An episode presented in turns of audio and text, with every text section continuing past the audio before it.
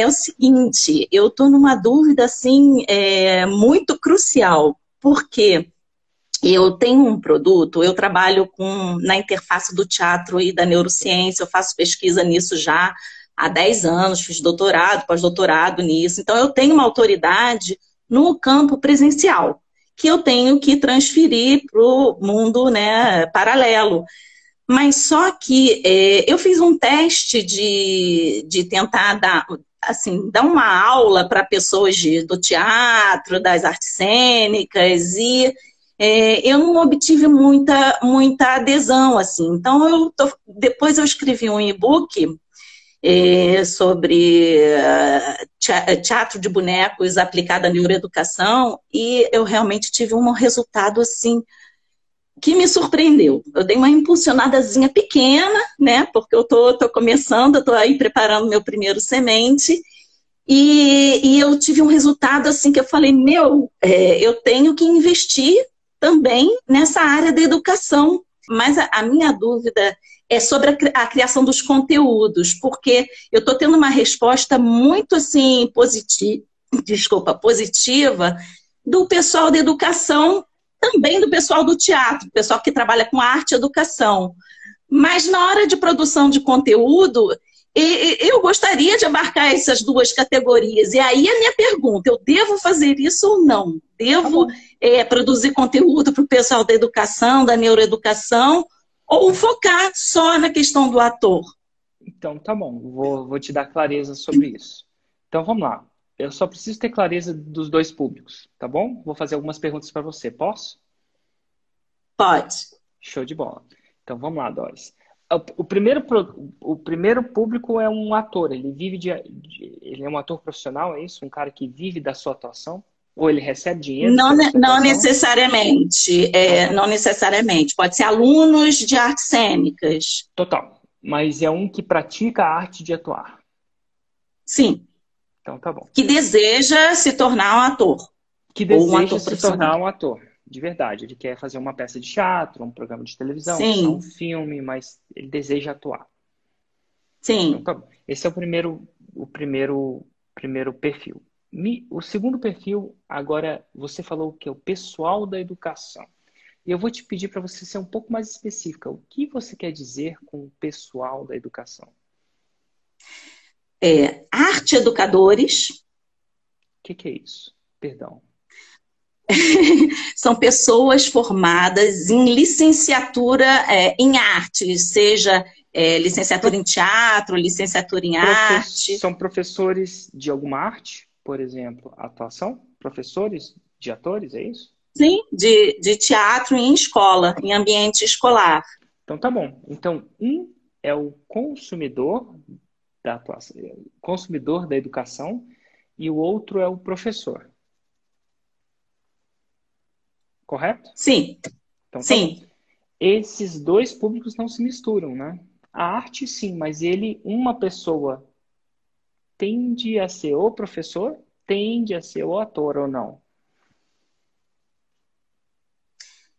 Às, às vezes acontece de sobrepor do mas professor é... de arte e educação. Em geral, mas... ele, ele é professor de arte e educação, de teatro e educação, eles, eles uhum. trabalham com teatro também. Tá bom. Agora é o seguinte, agora eu vou ver se você consegue sobrepor esses públicos ou não. E a pergunta é o seguinte, eu vou te dar um exemplo no meu nicho, porque é sempre mais fácil a gente ver nos outros do que na gente. Depois eu vou te dar um exemplo no seu nicho. No uhum. meu nicho, eu tenho dois tipos de avatar que parecem ser completamente diferentes. Então, um avatar, ele é empreendedor. Ele vive do empreendedorismo, ele sobrevive, ele paga os boletos, o pão, o aluguel, o que o carro, tudo, a educação dos filhos, com o fruto do seu empreendedorismo. E ele quer aprender as minhas técnicas para alavancar seu negócio. Né? O negócio está aqui, ele quer um negócio mais intenso. Esse é um avatar. Vou chamar ele do avatar roxo. É um tipo de pessoa. Tem um outro avatar. Então, esse aqui, ó. Esse aqui é o um empreendedor. Uhum.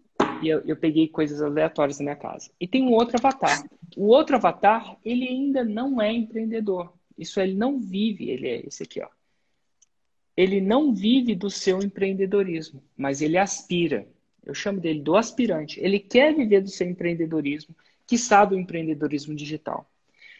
Um empreendedor é muito diferente de um aspirante a empreendedor, se você for parar para pensar. Eles são completamente diferentes. Por exemplo, o empreendedor, ele não tem um trabalho de 9 a 5. Ele não recebe salário. Ele não sabe o que é décimo terceiro. Ele nunca tirou férias. Não é que nunca, mas ele não tira férias. Se ele trabalha, ele trabalha. Se ele não trabalha, ele não trabalha. Esse cara aqui é assalariado. Esse cara aqui recebe décimo terceiro, tem fundo de garantia. São pessoas diferentes, você concorda? Sim. Então tá bom. Aí a pergunta quando eu fui fazer meu produto é: será que eu posso fazer um produto para os dois? E a resposta é talvez. Se você descobrir uma coisa que os dois querem, você pode fazer uhum. para os dois. Então, eu descobri um, uma coisa que tanto faz se ele é empreendedor ou se ele é aspirante a empreendedor. Eu descobri uma coisa que os dois querem. E os dois querem um eu... 6 em 7. Hum.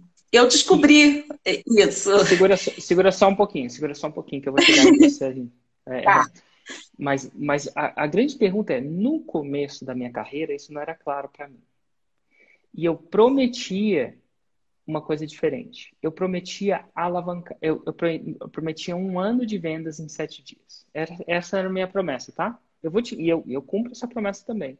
Como eu vou te falar como é que você faz um ano de vendas em sete dias, esse pico de vendas, né? Só que para um empreendedor isso era muito bom.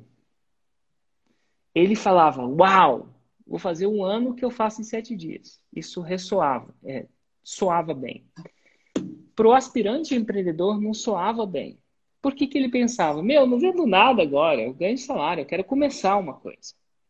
Então, eu atraía muito desse e pouco desse.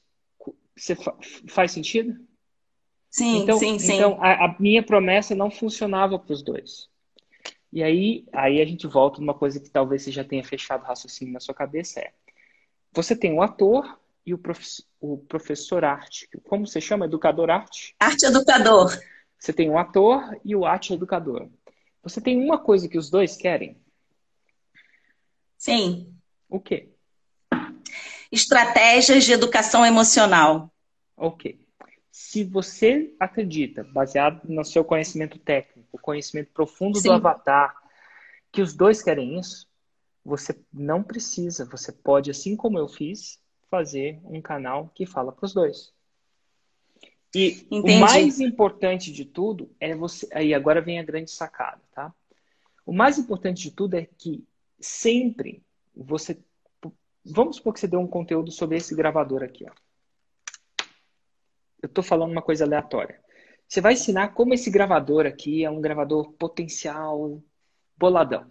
É um gravador que é bom pro Avatar 1, que é o ator, e, e um, é, é um, um bom para o Avatar 2, para o não ator. Faz sentido? Você... Uhum. Agora, é importante você dizer, tanto para um avatar quanto para o outro avatar, que esse gravador te ajuda a chegar a a promessa comum. Qual que é a promessa comum? De novo? Desenvolver que que estratégias eu... de educação emocional. As estratégias de o gravador. Então, você tem que relembrar que ele leva a estratégia de educação emocional. Entendi. Então, eu, olha, eu te agradeço muito porque isso que você está falando agora me mostra que eu estou no caminho certo, que eu estou fazendo isso, eu estou estruturando meus conteúdos, eu, tô, eu falo, pro, falo de ator, falo para ator, para o estudante de teatro, mas falo para o educador e também para o professor, porque o que acontece com toda essa, essa divulgação da, do espectro do autismo, da educação inclusiva, os professores e professores de qualquer disciplina estão interessados nessas estratégias de educação emocional e que a arte pode ser um veículo disso. Então, pode servir para o professor, o educador comum também, entendeu? Então, eu é isso, eu tenho que abordar então os dois nos meus conteúdos. E você tem que mencionar isso constantemente. Tá você certo. tem que relembrar e o seu avatar um, avatar 2, que a razão pela qual ele está vendo aquele conteúdo é para deixar ele mais perto do das estratégias de educação emocional. Por exemplo, Porque ele às vezes Show. se perde. Às vezes eu estou falando uma coisa, o, o, o empreendedor fala, ah, será que serve para mim?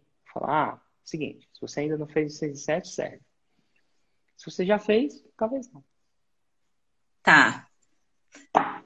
Reflexões para a quarentena.